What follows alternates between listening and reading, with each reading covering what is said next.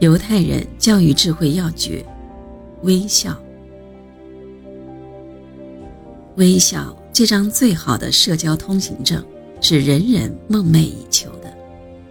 无论是犹太人还是中国人，无一例外想把这个通行证送给下一代。但事实上，要想为孩子争取这张通行证，首先父母自己要拥有。有一个犹太小孩，最近总是一副闷闷不乐的样子。他向妈妈抱怨：“咱们家真穷，什么也没有，我在别人面前觉得很自卑。”傻孩子，妈妈笑道：“其实你应该时刻保持微笑才对，因为你是个富翁。”小孩不解地望着母亲。妈妈说：“假如现在我出三十万金币买走你的健康，你愿意吗？”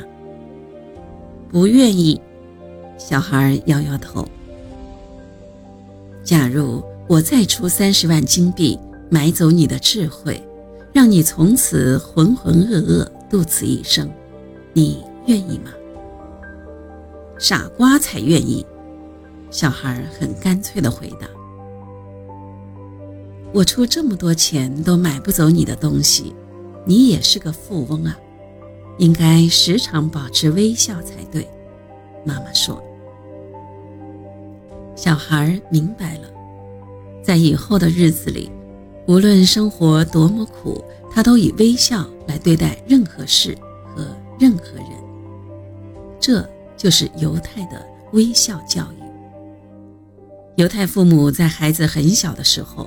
就告诉孩子，微笑是最美的，是上帝赐予我们的最好礼物，是最亮丽的社交通行证。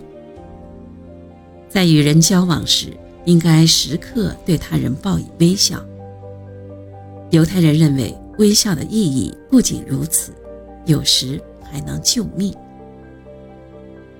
犹太传教士西蒙·史佩拉每天都在乡村的田野之中。漫步很长时间，无论是谁，只要经过他的身边，他就会微笑地向他们打招呼问好。其中有个叫米勒的农夫，是他每天打招呼的对象之一。史佩拉每天见了他，总是微笑地说：“早安，米勒先生。”当犹太传教士第一次向米勒道早安时，这个农夫根本不理睬。不过，这并没有妨碍或打消史佩拉传教士的耐心。一天又一天过去，他持续以温暖的笑容和热情的声音向米勒打招呼。